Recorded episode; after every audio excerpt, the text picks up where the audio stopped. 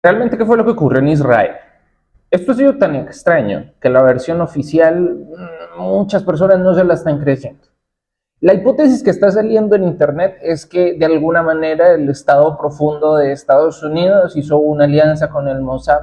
De esta manera, Estados Unidos podría vender todo su armamento viejo y asimismo, pues de alguna manera, pues le da un respiro a su economía porque está vendiendo armas y está imprimiendo más dólares que no necesariamente tienen que quedarse en su economía. Y por el lado de Israel, como lo estuvimos viendo en nuestro programa de ayer, eh, este fue un error de Palestina garrafal que pues está condenando a que este país desaparezca.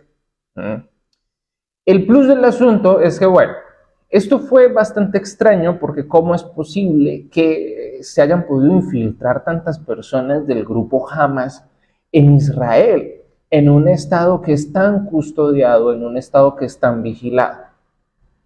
De alguna manera, lo que se cuenta es que fue el Mossad el que permitió estas infiltraciones y en algunos testimonios recogidos de las personas que estuvieron ahí en, Israel en aquel momento de los ataques, aseguran que no había nada de ejército ni de policía y que estaban muy extrañados porque esto era algo que jamás ocurría y, y, sí se le hizo extraño a las personas cómo es posible que estando en una zona de tanto conflicto, pues no haya ni policías ni, ni mucho menos ejército. Eso, fue bien extraño.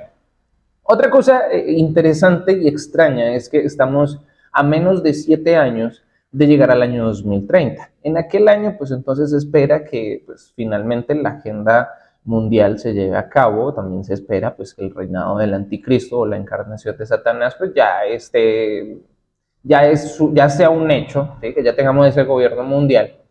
Entonces, lo que se asegura es que esta situación de Israel-Palestina lo que hace es eh, tratar de cumplir esa profecía bíblica de Gog y Magog, eh, en donde, por supuesto, eh, en caso tal de que Palestina desaparezca a causa de Israel, esto se va a formar pues un problema tremendo y lo mismo si Palestino, el grupo Hamas, llega a, hacerle un daño importante a Israel, pues esto se va a volver algo, complicado. Entonces lo que se asegura es que este es el, protocolo, pues eh, la antesala para la guerra de Gog y Magog, para el gran desorden mundial, ese gran desorden mundial que pues, va a traer ese gran orden y ese gran orden pues, va a traer al gobernador, gobernador mundial, al anticristo.